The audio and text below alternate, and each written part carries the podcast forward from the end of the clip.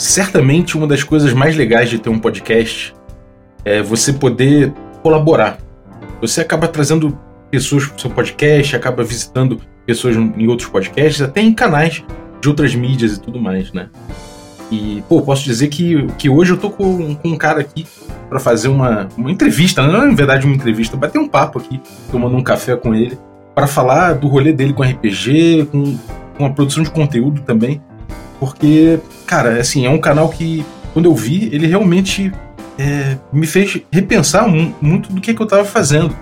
É, me, me instruiu, até inconsciente, assim, ou certamente é, não, ele não sabe disso, mas assim, é, é uma coisa que eu olho e falo, pô, cara, me espelho bastante nele e me inspiro para poder fazer o meu conteúdo. É, e é um cara que trabalha com coisas de nerds de forma geral, né? O cara mexe com jogos retrô, mexe com jogos modernos também, com fala sobre, sei lá, fala sobre pirataria, fala sobre cancelamento, o cara fala sobre tudo que envolve aí o mundo nerd e, pô, várias identificações no processo, porque também bebo muito dessa água. Inclusive RPG. E para falar de RPG, a gente hoje vai falar de card game, né, Magic, e também com uh, um Adventures in Forgotten Realms, que é essa linha de Magic que está saindo, que se mistura já, é, é, é essa grande mistura que está começando a acontecer cada vez mais forte aí do mundo de Dungeons and Dragons e Magic the Gathering. Isso tudo no contexto de uma análise beneficente que o Elba está planejando aí dentro do Fazendo Nerdice. É um financiamento coletivo. A gente vai saber disso tudo agora no Café com Dungeon. Café com o quê?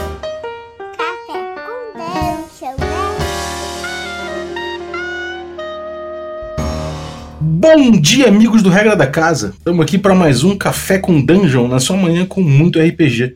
Meu nome é Rafael Balbi e hoje eu estou bebendo aqui um, um, café bem escuro, bem forte. Como, quando eu comecei a tomar café, eu comecei a tomar café assim.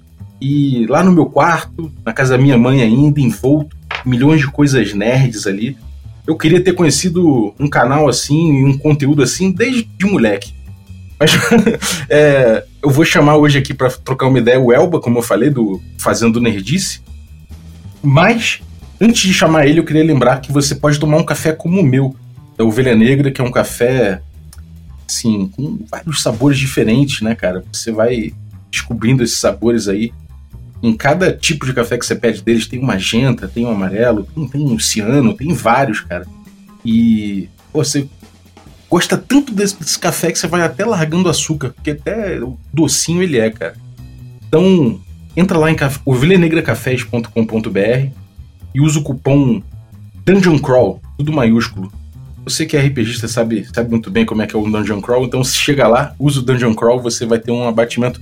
Se você não for um, um, um, assinante, você usa esse aí. Se você for um assinante, tem um cupom especial, que é só perguntar para mim no Telegram, eu te falo. E se você quiser se tornar um assinante, picpay.me barra café com dungeon e ajuda o nosso podcast a crescer, cara. A gente vai fazer aí é, a próxima meta, o, o HP Lovecraft lança a coluna de, de Lovecraft semanal e também vai liberar um documentário sobre RPG aí, muito maneiro, que certamente vou ter muito orgulho em produzir com, com, com o apoio de vocês.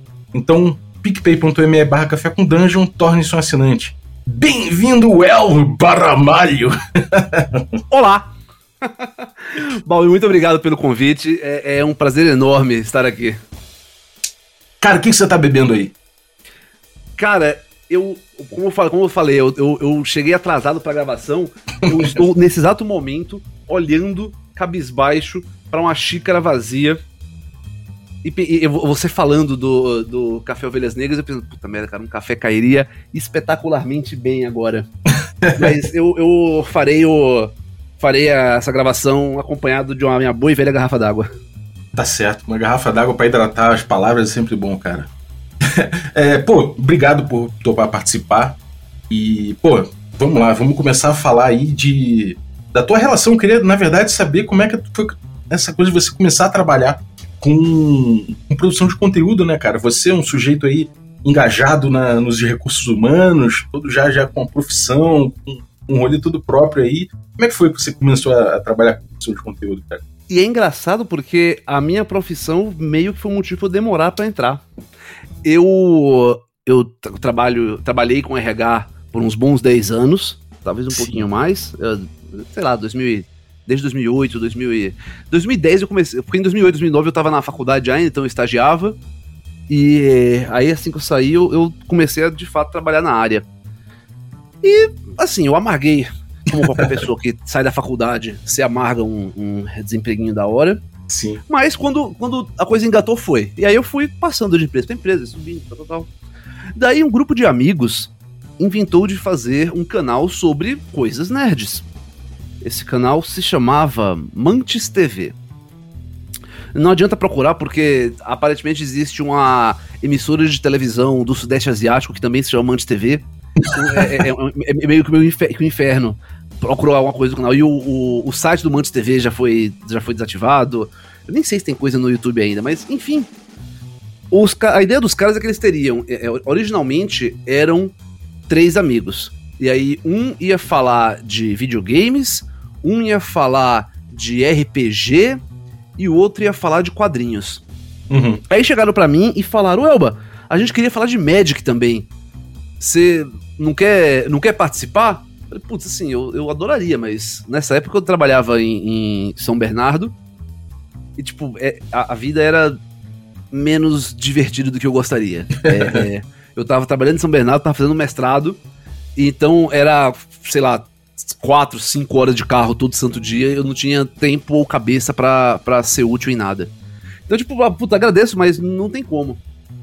Até que aconteceu uma, uma série de coisas muito próximas.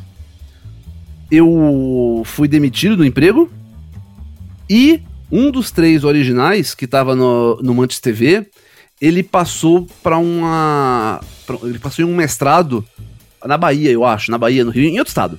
E aí ele ia ter que se mudar.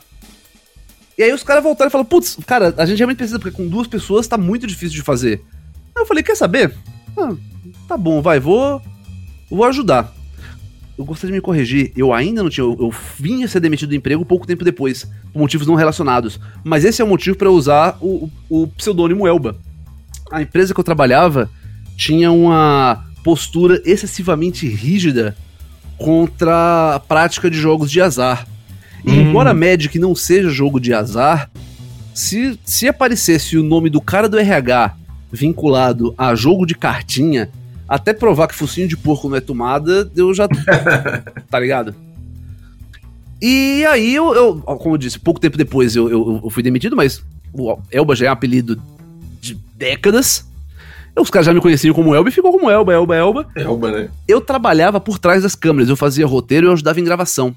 Ah. Mas aí, dos dois que, que estavam aí trabalhando na Mancha TV, um arrumou um emprego nos Estados Unidos, o outro arrumou um emprego no interior de São Paulo. E aí, tipo, terminou que o único que tava em São Paulo trabalhando no canal era o novato. E nisso eu, eu fiquei pouco tempo na Mancha TV, eu fiquei, sei lá, seis meses trabalhando com eles. Só que eu gostei do lance de produzir conteúdo. Então eu, eu criei. Eu falei, beleza, então ó, vamos terminar então Monte TV. Monte TV foi muito bom trabalhar com vocês, beijo, tchau. Mas eu vou fazer um blog. Gostei desse negócio de fazer conteúdo, de falar de várias uhum. coisas. E aí eu criei um blog do Fazendo Nerdice. Foi um. um. um começo. ah, eu já não gostava. Magic, Magic para quem não sabe, lança cole... na época lançava coleções novas a cada três meses. Uhum. E sempre foi um conteúdo popular você escrever a respeito das cartas novas e o que você acha de cada uma delas. Tem mais de 10 anos que pessoas fazem isso por escrito.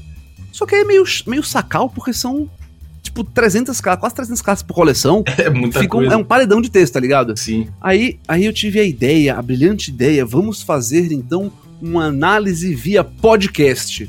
Eu lembro como se fosse ontem, a gente sentado, colocando, ajustando os fones, testando o som.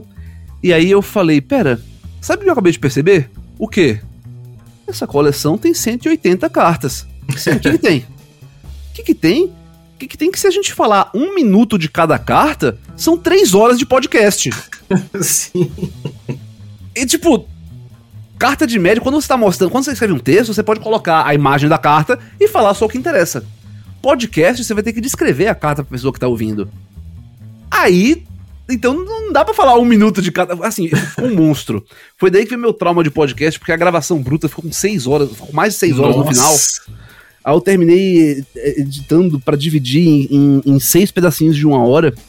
Daí na próxima edição que lançou, três meses depois, eu pensei, putz, eu podia juntar o, a praticidade de ouvir com a facilidade de mostrar e fazer em vídeo. Uhum. Daí nasceu a ideia do, do Fazendo Nerdice como canal de YouTube. Originalmente no canal de YouTube, o Fazenda Disso era um blog e o canal de YouTube existia somente para colocar as análises de coleção. Uhum. É, e faz muito sentido, né, cara? Você, você mostra a carta, você, você é, mostra o teu, uh, o teu ambiente aí, você mostra, sei lá, você pega a carta para analisar se ela é legítima. São coisas que no podcast é bem mais difícil de você fazer, né, cara? Engajar desse, dessa maneira, né? Pois é, pois é, isso, isso foi, isso foi quando, com o passar do tempo, que eu comecei a usar a mídia de vídeo pra, pra me, me aproveitar mais do que a mídia possibilita, certo? Porque eu. Entenda, eu, eu, eu, não era produtor de não sabia nada de nada disso. Eu manjava de RH. Eu manjava de RH e eu gostava das coisas que eu jogava. é, mas você, você sempre foi um cara manjadão de, de Magic, né, cara? Olha, modéstia à parte, eu, eu, eu, o lance é que eu jogo Magic desde 93.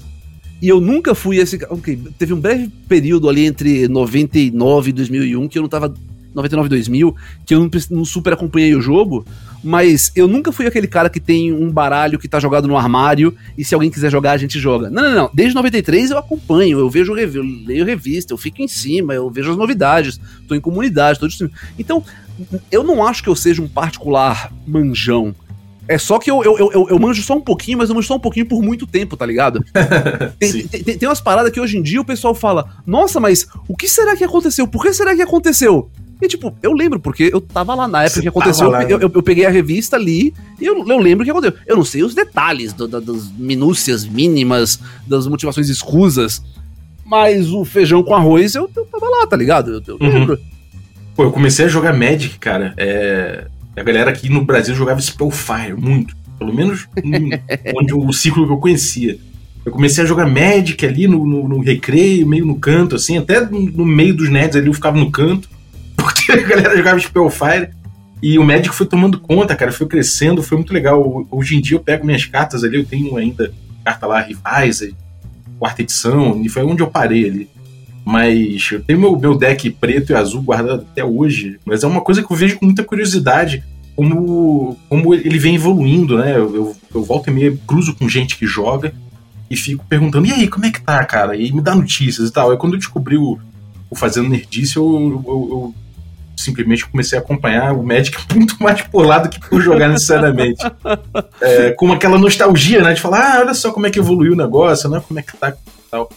E, cara, assim, é, é dentro disso, é, você vai. Você agora está propondo uma análise beneficente do DD do Adventures in Forgotten Realms, né, cara? Exatamente. A próxima coleção é assim, depois de muito. Para quem não sabe, D&D originalmente era da TSR. A Wizards of the Coast, a empresa que faz o Magic, comprou a TSR em, salvo melhor juízo, 96. Uhum. É, se, se, não foi 96, tudo bem, não importa. A parte relevante é que hoje a, a Wizards comprou a empresa que fazia o D&D. E desde a terceira edição, é a Wizards que faz o D&D. E agora tá para sair, tá, acabou de sair D&D quinta edição, né? E o pessoal sempre perguntou, porque desde sempre, desde a época do Spellfire, sempre o, o público de Magic, o público RPGista, sempre se misturou muito. Sim.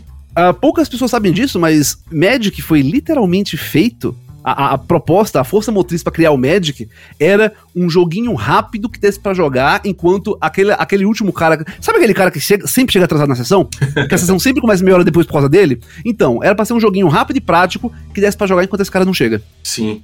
E, então, assim, Magic e RPG sempre cresceu muito junto, mas apesar da mesma empresa fazer Magic e D&D, nunca havia acontecido um crossover antes. Quer dizer, eles já, eles recentemente, de dois ou três anos para cá, eles têm lançado alguns suplementos de D&D que são ambientados no mundo de Magic, uhum. mas o outro lado nunca aconteceu, uma coisa de Magic com D&D. Daí a Wizards anunciou que essa coleção, a próxima coleção que vai ser lançada, vai ser Dungeons and Dragons Adventures in the Forgotten Realms, que vai ser uma coleção temática de Dungeons and Dragons, ela não se passa no mundo de Magic, não se passa na história de Magic, não tem problema de canon.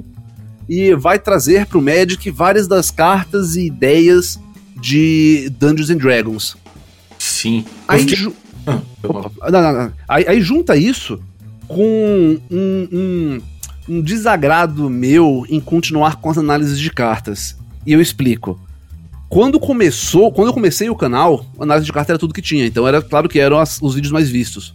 Com o passar do tempo, as a, a quantidade de visualizações de views em vídeo de análise de carta meio que manteve-se o mesmo. E à medida que o canal foi crescendo, chegou num ponto que o vídeo de análise da coleção, que é um vídeo que dá muito mais trabalho, porque, ora, essa primeira, primeira duração dele. Ainda que eu faça normalmente vídeo de 30, 40 minutos, análise de carta é, é 6 a 8 horas gravando. Então dá muito mais trabalho e tava dando tanto retorno quanto qualquer vídeo normal. Uhum. Aí eu pensei, putz, não vou mais fazer então, beleza, cansei, tô, tô bem. Só que dá aquele coisinho tipo, putz, foi isso que me botou aqui, tá ligado? Eu não queria dar as costas ao prato que eu, que eu comi. Continuar true. é, exato. E aí, aí eu, fiquei, eu, fiquei, meio assim, eu até, até, deixei de fazer análise, acho que acho que Caldain, duas ou três coisas que eu não, não fiz análise. E muita gente veio pedindo. Eu até fiquei, caraca, mano, onde vocês estavam na hora de assistir o vídeo? E eu falei, beleza, então, então vou fazer, vou juntar o útil ao agradável. Eu não quero mais passar um fim de semana inteiro gravando para ter a mesma o mesmo resultado que eu tenho em um vídeo qualquer. Então vou fazer com que esse trabalho adicional tenha um, uma recompensa. Mas eu também não quero ser o, o mercenário que fala, ah, vocês gostam disso, agora eu só faço pagando. Então uhum. tá bom, então vou, vou fazer isso, vou fazer com que isso tenha alguma vantagem pública palpável. E aí eu, eu e aí comecei com a ideia, olha, vou, fazer aqui a fiz aqui um apoia-se, um financiamento coletivo e se chegar em mil reais eu, eu faço análise e todo o dinheiro que eu arrecadar eu vou doar para CUFA, Central Única das Favelas. Eles são, para quem não conhece, eles são uma ONG gigantesca que está no Brasil inteiro e outros países também. E eles têm contatos com ONGs menores em múltiplas favelas, de novo, pelo Brasil e fora também. Porque o que me motivou a ir atrás da CUFA foi ver quando rolou aquele, aquele desastre em Manaus do oxigênio, uhum. apareceu uma quantidade assustadora de golpista prometendo que era uma ONG para ajudar Manaus, pegava as doações, embolsava e sumia. Sumia, nossa, isso é muito, muito revoltante, né, cara? Pois é, tá ligado? E, e aí eu falei, mano, imagina, imagina que bosta se eu faço um evento para uma ONG, alguém que, que não conhece, que ninguém conhece, e depois vira coisa errada. Aí beleza, não, a CUFA, a CUFA é, é antiga, é conhecida, os caras fazem um trabalho direito. É. Basicamente, basicamente, eles fazem o trabalho de, de verificar se as ONGs que aparecem dentro de favelas são sérias ou são golpe. Uhum. E se elas são sérias, eles repassam as doações em função do que cada um precisa, né? Então é, é meio que como uma forma de, de ajudar a população mais pobre inteira de uma vez só. É, foi muito boa essa ideia, cara. Obrigado, obrigado. Porque afinal de contas, sejamos, sejamos sinceros, eu, eu não sei com que você trabalha, Balbi. Eu sou designer na Lura. Então, assim, você, tal como eu, você tem, você tem o luxo de poder trabalhar dentro de casa, né? Sim. Seu trabalho pode ser feito pela internet, você vai ter. Tem, tem, tem acesso, tem computador em casa, tem tudo isso. Que, putz, você vai pra favela, não é bem assim que a banda toca, tá ligado? O cara que era, que era padeiro, na pandemia, simplesmente se fudeu. É, ficou, ficou a mercê, cara, completamente. É, exatamente. O cara que é caixa no McDonald's, o cara que é vendedor numa loja. Eu não tô dizendo que essas pessoas são, são coitadinhos, indefesos, que, que são automaticamente inferiores por isso. Não, não é isso que eu tô dizendo. Eu tô dizendo que, são, que existem pessoas que não tiveram o privilégio de poder continuar trabalhando durante a pandemia. Então essa galera tá arrancando os cabelos, tá ligado? É. É, e, e, aí, e aí que aí juntou, porque eu tava com essa ideia, eu falei, não, eu, eu quero ter um resultado maior do que um vídeo normal. Eu falei, olha, é, é, é, claro que eu gostaria de mil reais, quem não gostaria de mil reais, mas eu não preciso de mil reais, tá ligado? As minhas contas estão pagas, meu, meu condomínio tá em dia, uhum. a, a, luz, internet, telefone, tá tudo, tudo, tudo tá tranquilo. Então não é que eu tô precisando, e tem gente que tá realmente precisando. Sim. E daí veio a ideia. Eu falei, se, se a gente juntar mil reais, eu dou, eu faço o vídeo, e independente do quanto a gente junte, todo o dinheiro, vai, todo o dinheiro asterisco vai ser repassado para a CUFA. Eu digo asterisco porque vai ter o, custo, a taxa do apoia-se, vai ter. Eu recebi umas doações de umas paradas para sortear no, no na análise que vai ser feito e eu vou, eu vou usar parte do dinheiro para pagar frete e tal. Então, os custos operacionais eu vou, eu vou tirar e vou doar o dinheiro para CUFA. E assim, para minha surpresa, em, em 48 horas a gente bateu 10 mil reais de doações. Estou extásico com isso. É, cara, isso foi muito maneiro mesmo. E, e, ainda tem tempo aí, ainda tem uns dias aí, né, pra, pra fechar a campanha. Tem, tem, tem. Originalmente a campanha ia ser até o dia 2 de julho, porque eu julguei que em 2 de julho fossem acabar, fossem reveladas todas as cartas da coleção. Eu, eu julguei mal. As cartas serão reveladas até o dia 6 de julho, que é uma terça-feira. Aí, aí impossibilita fazer tanto possibilita quanto, quanto não fica tão bom fazer uma análise que vai ser feita ao vivo. Uhum. Por, meta da, por metas batidas na, no, no financiamento coletivo, eu não vou gravar e postar a, a, análise. A gente vai fazer ao vivo no Twitch. Uhum. E assim, fazer ao vivo no Twitch numa terça-feira útil, durante o horário comercial, parece meio merda. né? É, mas a galera vai ter dificuldade de, de, comparecer, né? É, então. Pois é. Então, então, a gente, então vou, vou, a gente vai jogar mais pra frente. Vou ver como eu faço para esticar a duração do, do financiamento coletivo para ir até o dia 8 uhum. de julho. Que aí a gente já vai já vai estar tá tudo certinho. Maneiro. E, cara, é, as metas que você já liberou, quais foram? Olha, a. Até cortar a barba tá na meta aí. Ah, corta a barba tá. Eu, eu, eu falei. Eu, eu, eu, tenho, pra quem não me conhece, eu tenho uma barba que está. E o pior é que eu não super criei ela é que eu, antes da pandemia eu tinha o hábito de uma vez por mês me dar de presente um dia de princesa. Eu ia no barbeiro, ia no barbeiro mó, mó, mó chiquetoso, aquele que, que enrola pano quente na cara. Toalhão na cara, tem, é. é. que tem, que tem creminho, que tem óleo, que tem o caramba. Em casa, em casa não tem porra nenhuma disso, tá ligado? Eu, eu passo shampoo, shampoo na barba e é isso aí. Crianças, façam isso, é muito bom, cara. É, não, na moral, é, é, é a barba nem, nem tem que estar tão grande. É, é mó gostoso. É bom demais. E aí, quando começou a pandemia, eu falei, puta, não vou mais no barbeiro, né? Afinal de contas, fala sério, na pandemia, na pandemia de uma doença transmitida pela respiração, tudo que eu não quero na vida é um sujeito colado na minha barba respirando em mim. então, então assim, eu falei, beleza, não vou na, na, na, no barbeiro durante a pandemia. Afinal de contas, eu disse isso quando isso começou. Isso vai durar o quê? Dois, três meses? E aí eu não fui no barbeiro, não tenho produto para cuidar de barba em casa, a barba foi crescendo, tá ligado? Foi crescendo, foi crescendo, foi crescendo, foi crescendo, foi crescendo. chegou no meio do meu peito, chegou, chegou no ponto da, da, da namorada pegar pra fazer trança nela. Já tava fazendo profecia, né, cara? É, é. Automaticamente você vira profeta quando a barba passa do, do peito ali. E daí eu, eu, eu, botei essa, essa meta que se chegasse nos 10 mil reais, a barba seria cortada ao vivaço. Eu, eu tô falando de cabeça, né? Eu acho que foi mil reais era fazer o, fazer a, a análise. Uhum. Eu acho que 3 mil é, era lançar todas juntos, porque isso dá um trabalho considerável a mais pra, pra ver a noite renderizando coisa. Aí se desse, acho que 6 mil ia fazer ao vivo. E se desse 10 mil, eu sei que era 10 mil. Que foi, foi daí que eu falei, eu, eu parei e pensei, quanto dinheiro eu cobraria para cortar a barba? não, mas que não é pra mim, tipo, é uma doação pra curva, porque é pra galera que tá precisando. Eu falei, não, beleza, por, por 10 mil reais por 10 mil reais eu, eu tranquilamente corto fora a barba. Tem... e bateu, e bateu. E bateu e tá bom, e tô muito feliz. Aí bateu também já de 12 mil reais, que eu vou fazer uma. uma eu vou jogar um pré-release ao vivo, que é um. É o um modo. É, é, é, isso é meio difícil explicar quem não joga, pra quem não joga Magic, mas basicamente, quando a coleção é lançada, antes do lançamento tem um pré-release, que é um evento pago, que você joga com cartas da coleção que vai ser lançada semana que vem. Isso, esse evento vai acontecer pela internet dia 8. Então, eu, entre dias. É, a partir do dia 8, eu não sei quando vai, ele vai acabar. Mas então, 12 mil reais eu ia jogar. Eu vou jogar o evento no dia 8. A, a minha co-apresentadora, Isis, ela gosta muito de jogar pré-release e ela muito não gosta de fazer streaming. Então, 15 mil reais, ela vai fazer um, um, um stream no dia seguinte, seguindo a mesma loja que eu com a baba, tipo, quanto eu teria que doar para valer a pena esse, esse esforço.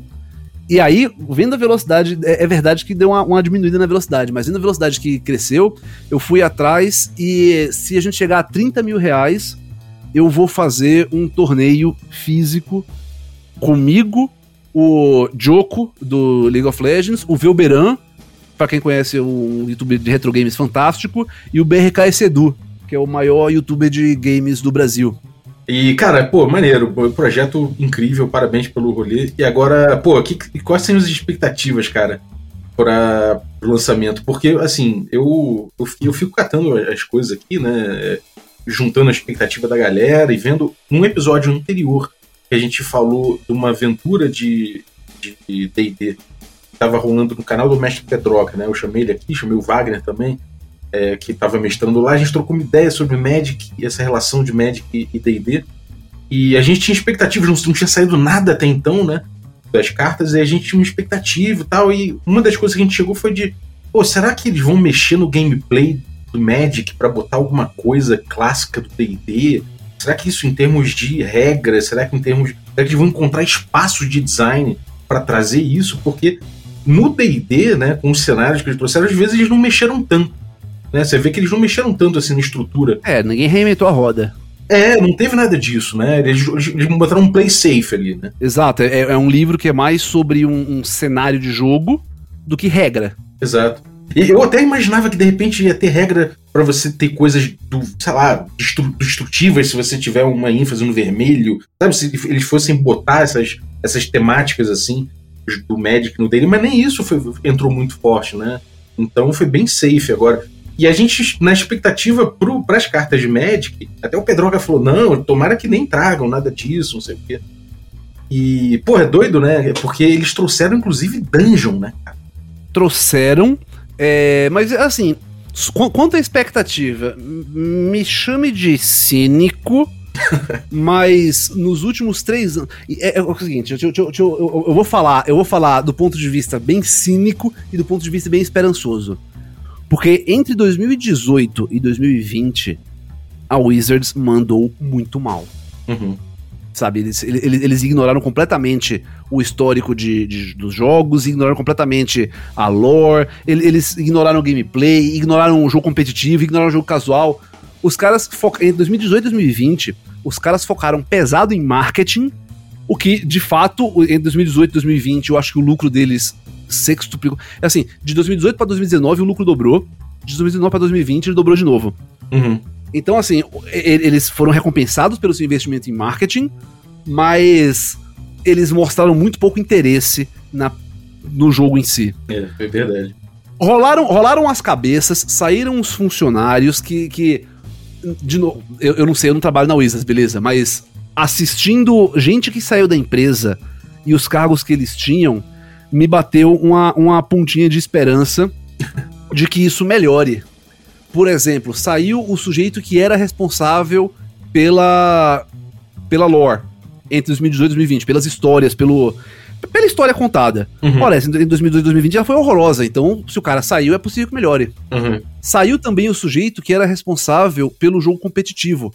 O responsável pelo, por toda a área de, de competição também saiu em 2021. Olha, em 2018 e 2020 os caras cuspiram na cara dos, dos jogadores profissionais.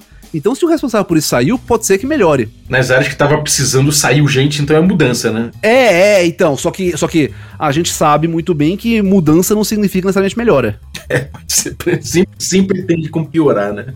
É, exato, exato. Se eu for olhar do ponto de vista bem cínico, gente, é Magic e D&D eles podem lançar qualquer bosta, escreve o nome Dungeons and Dragons em cima e vai vender. Porque vai ter muita gente que vai comprar coisa de Dungeons and Dragons só pela coleção de Dungeons and Dragons. Sim, tipo eu. Mas aí, pelo lado esperançoso, porra, se os caras deram um, pé na bunda, e, e os caras que saíram, não estamos falando de, de, de gerentinho, estamos falando de, de, diretor sênior e vice-presidente, tá ligado? Se uhum. os caras deram o pé na bunda nos peixes graúdo responsável pelas cagadas, porra, pode ser que a coisa melhore. Tem uma parada tão besta, tão besta, que eles anunciaram que, que vão fazer, e eu fiquei muito feliz com isso. É, já faz algum tempo que na. Desde 2007, mais ou menos, quando você compra um pacotinho de carta de Magic, vem 15 cartas e uma propaganda. Uhum. É uma propagandinha do tamanho de uma carta de Magic falando do produto que vai ser lançado a seguir, ou de. É, é, é olha aqui o. Veja aqui o Magic Arena, ou entre aqui no nosso site, ou não perca o próximo lançamento que vai ser a coleção tal, sabe? Propaganda. Uhum. Já aí, desde o ano passado, eu acho, já faz algum tempo, que em vez dessa propaganda ser puramente propaganda, eles colocam arte numa dessa, nessa carta de propaganda. Um lado é propaganda, do outro lado uma arte de alguma coisa, ou um, um tokenzinho para você usar no jogo, ou e aí, em algumas coleções que a arte seja particularmente interessante, eles colocam arte inteira de uma carta. É, isso é muito bom. Para D&D, eu, eu vou chamar sempre de D&D AFR, porque é Dungeons and Dragons Adventures in the Forgotten Realm. Uhum. Pra D&D AFR, eles fizeram uma parada que eu achei genial, assim, pra, pra pegar pelo pescoço os colecionadores de D&D.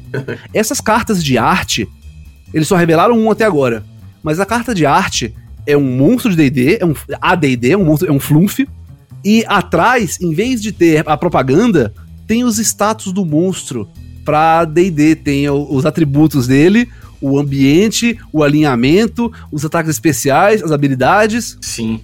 É, isso é animal, cara. Isso é animal. Pois é, eu, eu falei, puta, que bacana, cara. Em vez de você folhear o, o, livro dos monstros pra ver o bicho, você vai ter lá o seu baralhinho com as criaturas. E, e ora essa, eu presumo, a lógica preza, que os monstros mais comuns vão aparecer de uma forma ou de outra, né? Eu imagino que vai ter uma carta dessa pra kobolds, uma pra goblins, uma pra zumbi, uma pra esqueleto, uma pra sei lá. Os clássicos, né? Cubo gelatinoso.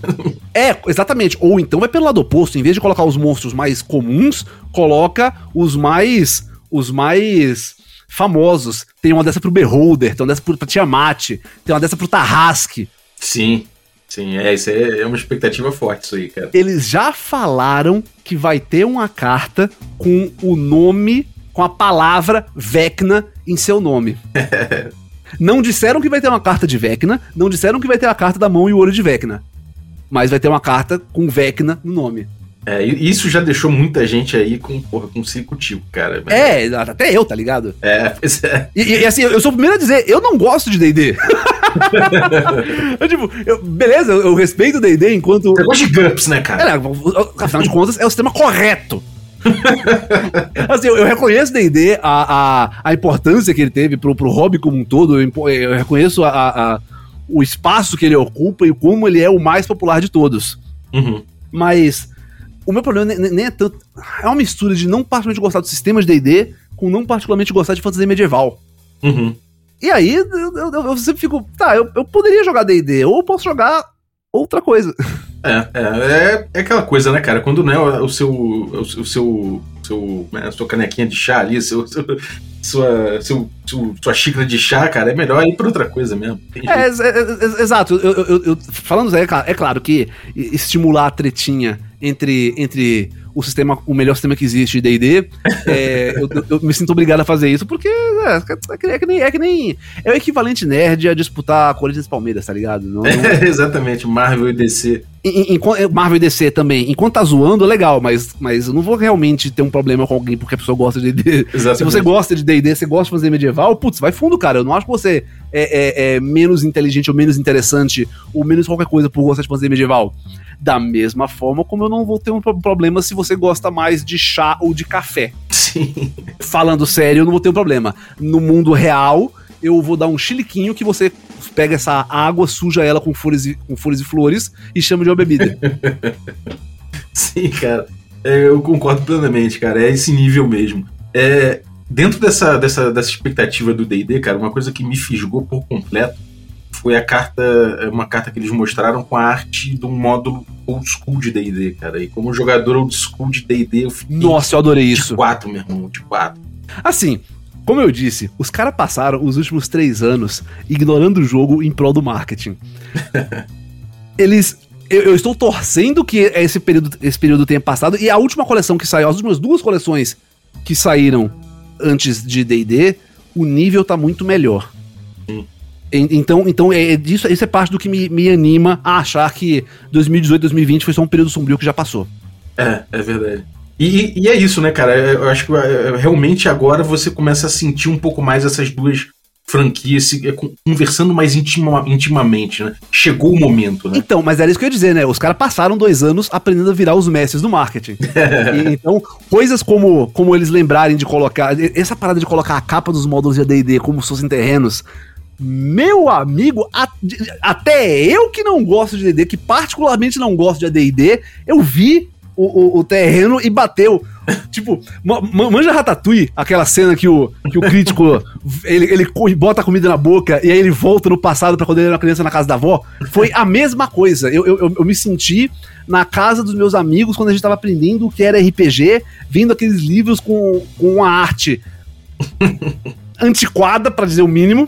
Sim. Com as cores chapadas, que assim, objetivamente, enquanto designer, você, você deve me, me, me corroborar isso, é um design feio.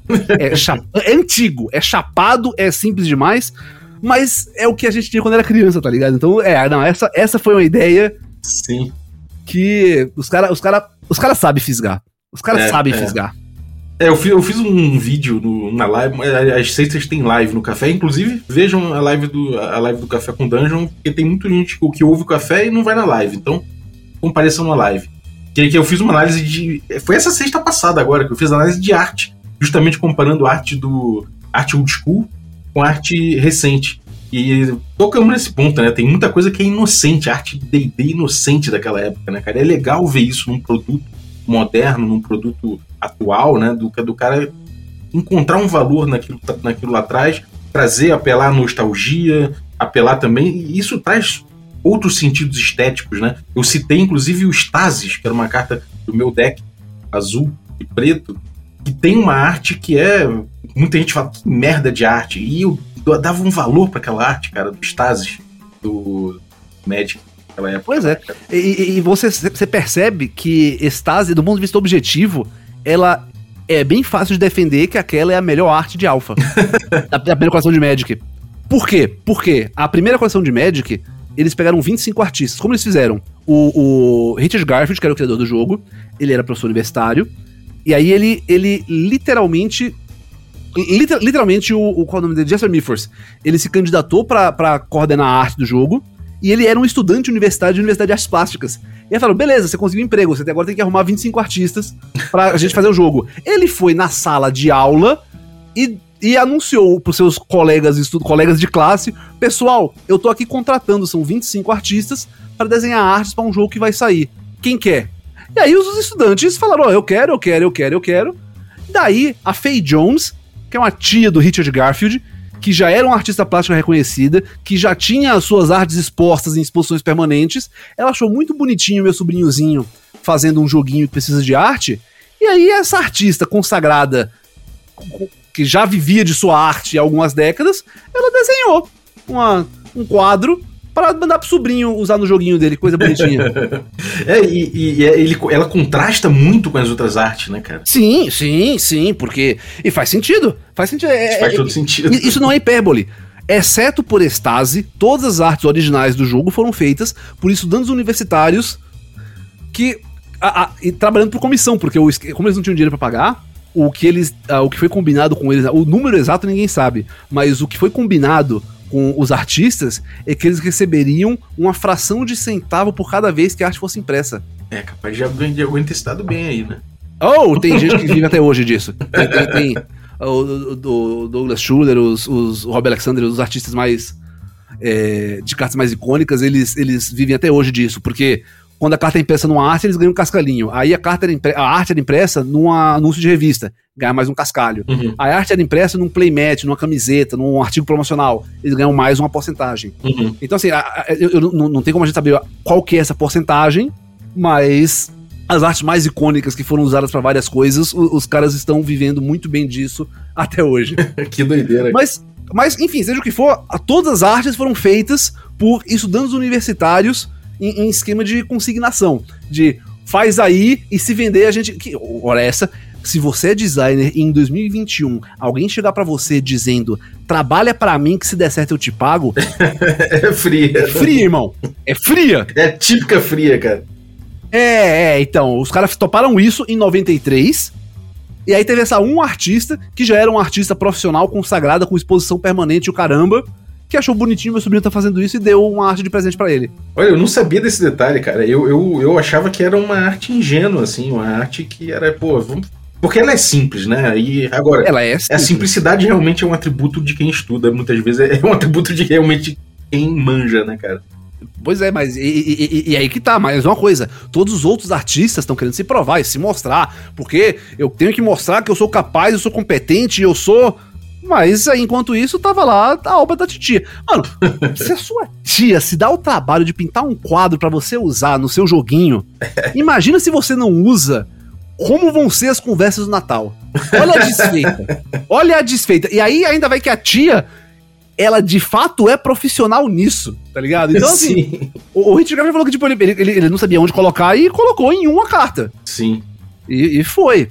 E aí, o, o, mais chocante, a arte original, o quadro original de Estase foi dado de presente pro filho do primeiro maluco que foi atrás de entrevistar a Faye Jones para entender isso. É mesmo, cara? É, foi, é, é, é, é, daí que eu sei dessa história. Rolou uma entrevista, um, alguém, alguém que, que entendia de arte, olhando o nome dos artistas, falou: Pera, não, Faye Jones é. Faye Jones é um artista de, de verdade, tá ligado? ela é reconhecida. Por, por, que, que ela. E aí a pessoa foi atrás, marcou a entrevista, foi atrás de entrevistá-la para entender o que aconteceu, por que que ela. Será que ela pessoa de dinheiro? Você podia pagar bem 93? E ele explicou: não, não, não, não, não, é que era meu sobrinho e eu dei de presente para ele e aí, e aí, e aí o, o, o, entrevistador, pô, mas é uma arte icônica do jogo, quer dizer que foi um presente assim, inconsequente? Foi, inclusive, o original tá aqui, pode levar. Nossa, cara, Leve. que doideira. Isso é outra coisa que deve estar avaliando, que, alguém se deu muito bem novamente. Né? É, então, você segura. E aí, e aí o, o, autor, o autor da entrevista explica que deu pro seu filho, que, que joga Magic, que foi através do seu filho que ele conheceu o, o Magic e, consequentemente, a Faye Jones. E aí, por algum lugar por aí, tem um cara dos seus. na casa dos 40 anos, que por acaso tem um quadro original de Estase em casa. que doideira, cara. E, pô, você falou aí de, de memórias de infância com DD. Como é que é a tua história com RPG, cara? O meu primeiro contato com RPG não foi com DD. Foi. Foi com uma versão particularmente criativa de Vampiro à Máscara. E eu explico eu não sou paulista, eu não sou carioca, eu sou recifense. É, essa galera que joga RPG hoje e tá acostumada a entrar na internet comprar dado, tá com a vida ganha. Essa galera que é de São Paulo e que nos anos 90 podia ir numa loja comprar dado, tá com a vida ganha. Lá no Nordeste, se você queria dado para jogar RPG, primeiro não tinha internet, meu chapa. Então assim, você, a gente tinha que pagar para fazer a ligação para fazer pedido para uma loja de São Paulo ou do Rio. Cacete. E aí, você ia pagar o interurbano caro. Putz, isso foi, isso foi pré-privatização das, das linhas telefônicas. Na época que uma linha de telefone custava mais caro que um carro. Tinha escritura da linha, né? é, exato, exato. E aí você. E aí você tinha que ligar pagando DDD caríssimo para fazer o pedido, para mandar pelo correio. Porque assim, dado de RPG, coisa de RPG, tudo era um luxo. Então, quando eu era criança, eu morava em prédio, e um alguém, alguém do prédio, teve acesso a um livro de Vampiro à Máscara. Eu não sei, não sei como, quanto tempo, mas aí ele leu o livro, ou parte do livro, jogou, achou super legal, e quando ele voltou pro prédio, ele contou pro resto da, da, da molecada do prédio sobre esse jogo de vampiro super legal que ele aprendeu a jogar. então, meu primeiro contato com RPG foi uma versão de Vampiro à Máscara que um moleque de 12 ou 13 anos lembrou de cabeça após ler o livro uma única vez. Se, é, é, é, o, o, que eu joguei se assemelhava muito mais a, a X-Men Noturno do que de fato Vampiro Máscara. Mas esse foi o meu primeiro contato com RPG, beleza? E, e, e, eu achei bem legal. Te fisgou, né? É, é, exato, porque quer queira, quer não queira, é, é, não, é um jogo que você imagina e você tem uma série de poderes, você consegue fazer várias coisas. E aí a gente foi pra. e aí alguém apareceu com o First Quest. E na nossa cabeça de jogo de tabuleiro, o First Quest era um jogo de tabuleiro. Você tem Banco Imobiliário, você tem Jogo da Vida, você tem War, você tem First Quest. Uhum. É certo que First Quest era muito mais legal, tá ligado? Porque você tinha muito mais coisas que podia fazer. Você, você tinha várias. E, isso, First Quest vinha com os personagens pré-montados, tá ligado? Ele é tinha. Um propzinho e tudo mais. É, é. Mas eram bonitos, porque eles vinham as fichas de personagens ilustradas, já com as magias escolhidas e tal. Mas então você tinha, você tinha o mago, você tinha a, a elfa arqueira, que era a guerreira barra mago, você tinha o guerreiro, você tinha o ladino, você tinha o paladino. E, e aí, quando juntou, quando, quando a, Porque é, essas duas ocorrências não foram a mesma pessoa, tá ligado? Demorou um tanto pra minha mente infantil perceber que tanto First Quest quanto Vampiro eram ambos formas de jogar RPG. Uhum. E aí, quando as duas coisas se encaixaram, e aí alguém falou: Pera, será que dá pra fazer no First Quest o lance que a gente faz em Vampiro de imitar o personagem e escolher as coisas? e aí, First Quest que já era. Nossa, eu, eu, eu lembro, cara, porque First Quest ele tinha três. Ele vinha com quatro tabuleiros. Três, aventu- três deles eram aventuras prontas e um era um tabuleiro em branco. Uhum. E eu lembro do como a gente ficou decepcionado. hein? Olha, olha, olha como você muda. Quando a gente terminou as três aventuras e o quarto tabuleiro, e aí a gente finalmente olhou o quarto tabuleiro, ele era em branco, e o jogo sugeria que a gente inventasse nossas próprias aventuras, a gente ficou. Porra, que preguiçoso do caramba! Venderam um jogo incompleto! Puta merda, achei que era quatro missões, mas são só três. Mas aí quando a gente. é, Depois que conheceu o vampiro e pegou esse, esse gosto e, e viu que dava pra criar e inventar e ficar legal, daí. Putz, nossa, massa, maravilhoso. Exceto que First Quest não tinha regra nenhuma de nada. Ele já, já tinha tudo pré-pronto. Sim. E aí eu rapidamente, logo em seguida eu conheci GURPS, que, que como a gente já deixou bem claro, é o sistema perfeito, infalível. Não, não quero ouvir nada, ninguém falando mal de GURPS, lá, lá, lá, lá, lá, lá, lá. Eu não vou ler seus comentários se você falar mal de GURPS, não quero nem saber.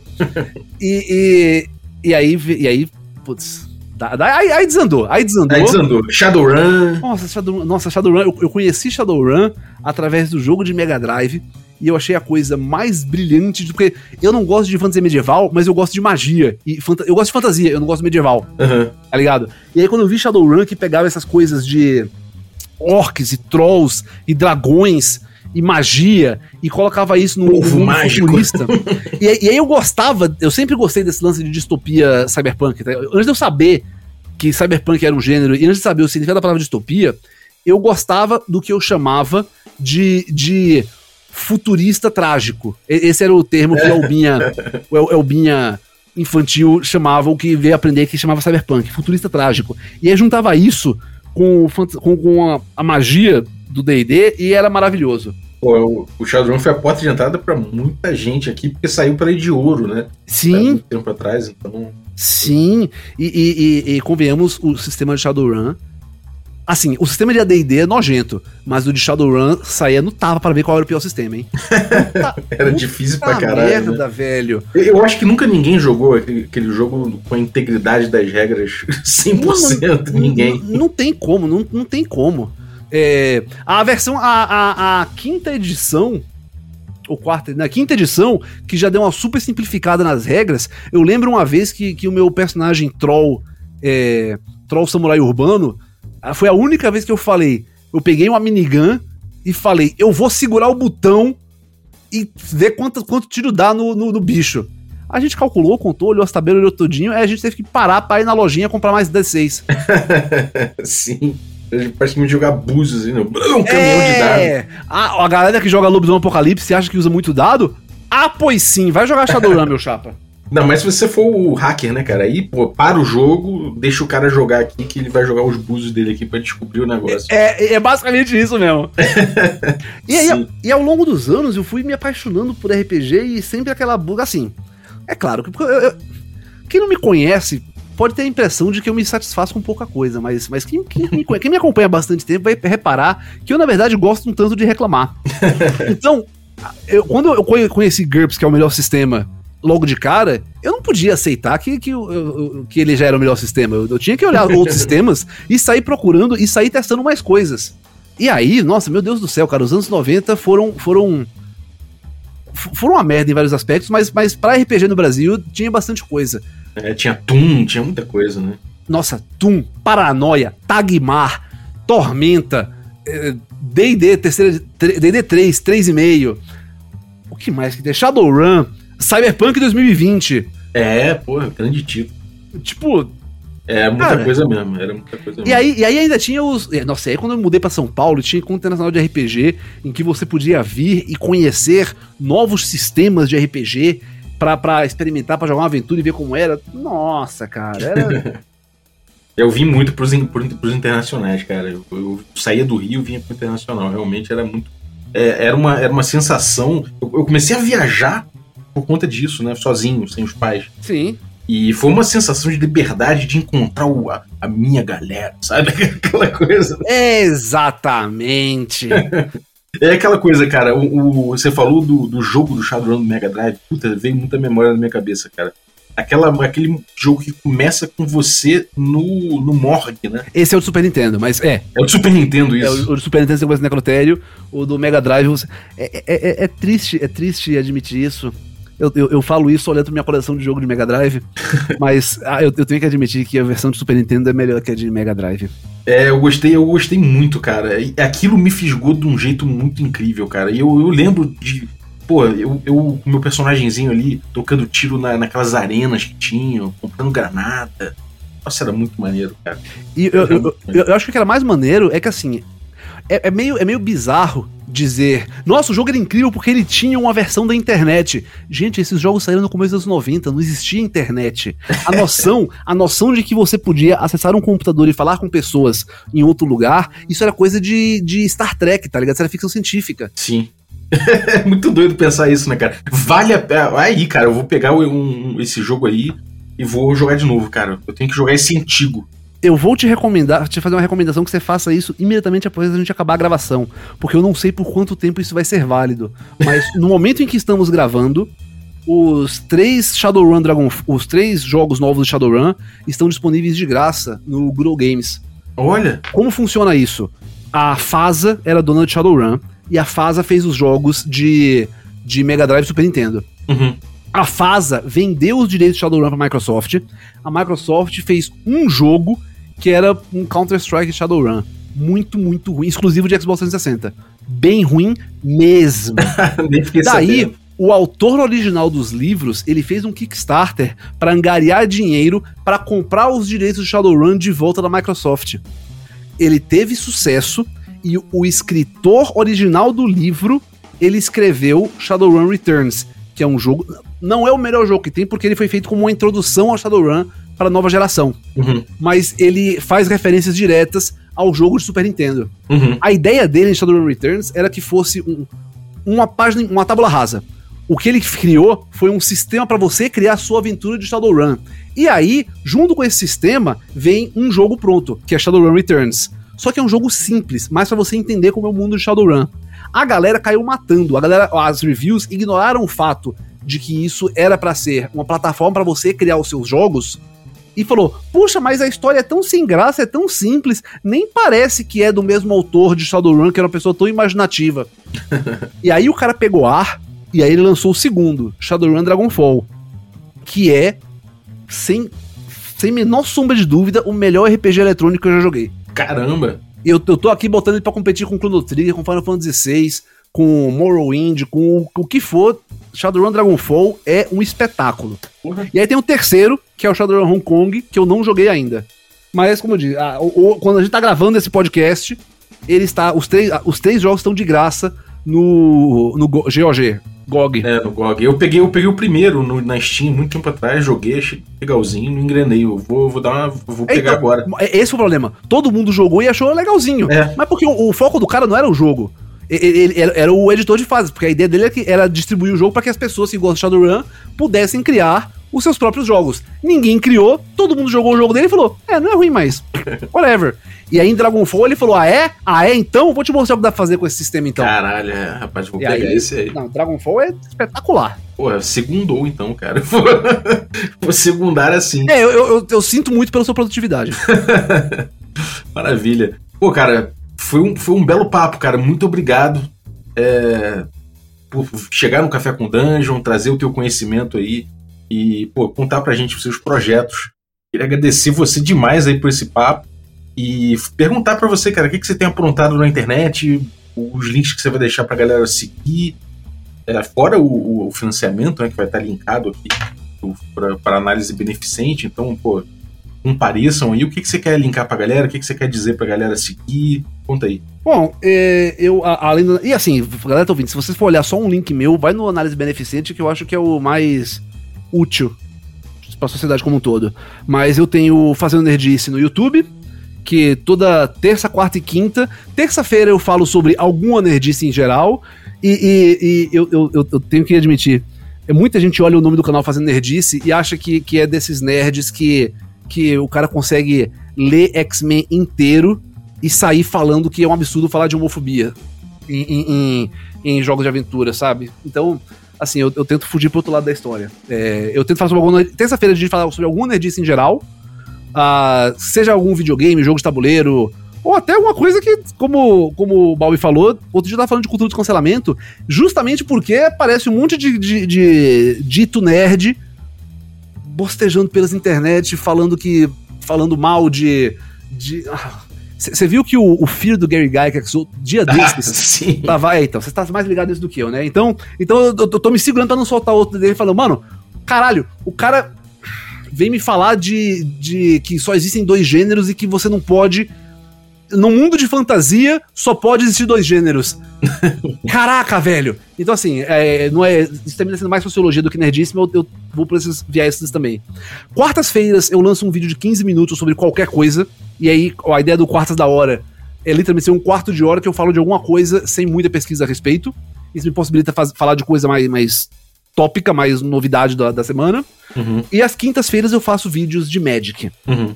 Na Twitch, eu faço o oposto, Twitch, eu tô na Twitch toda terça e quinta, das 10 à meia-noite. Terça-feira eu tô na Twitch fazendo live, não jogando Magic, mas analisando o deck de Magic. E às quintas-feiras eu faço live jogando alguma coisa.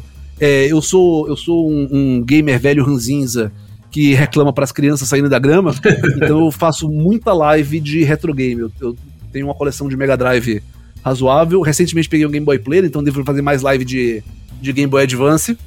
Uhum. E, bom, eu gosto de jogos velhos e eu não super vou pelo hype. É, manda bem. E aí, Twitter, Twitter e Instagram, eu, eu tô mais ou menos por eles, também fazendo nerdice, falando e postando fotos. Uhum.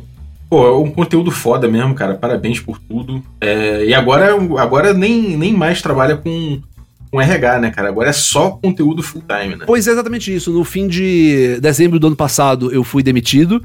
Eu trabalhava numa empresa de turismo e parece que a pandemia fez mal pra empresa de turismo, né? Sim. E, e aí eu falei, ok, o canal já. Não, não é, acho que é a terceira vez que eu ia trocar de emprego enquanto o canal existia, mas quando o canal era pequeno, eu podia ignorá-lo. Agora o canal já tem um tamanho que eu, eu não poderia, de maneira responsável, ir numa entrevista de emprego e falar que ele não existe. E daí eu, eu fiz uma proposta pra galera que me assiste e falei: olha, se o, o Apoia-se bater o meu salário, eu fico no canal. O Apoia-se bateve meu salário e eu sou infinitamente grato por isso. Pô, muito foda. por mais que eu goste muito de trabalhar com RH, eu gosto mais ainda de falar sobre jogos e, e, e cartinhas colecionáveis no YouTube. Maneiro. Então sigam o conteúdo dele. Eu recomendo especialmente aí o gameplay de Dark Alliance, que realmente trouxe uma conclusão genial que me fez olhar tudo com outros olhos de que realmente o Dark Alliance é um jogo de beat'em up, cara. Muito bem sacado. É um Golden Axe. É Golden Axe. Os caras estão jogando achando que, era, que ia ser Dark não, não é Dark Souls. Não é nem RPG Dark Alliance. Não tem nem Sim. como comparar com o Diablo. É Golden Axe. Você pega é. seus amigos, tem um botão que pula e um botão que bate. Vai-se embora. É, você não vai conversar com o Goblin, você vai acabar com ele. É. é. Maneiro, cara. Pô, brigadaço, então. É, você que ficou ouvindo a gente até agora também, muito obrigado aí pelo teu, pelo, pela tua audiência e obrigado você que torna essa aventura possível, os nossos assinantes. Então, vale usaço aí os nossos assinantes de café expresso, de café com creme e de café gourmet. É, um abraço e até a próxima.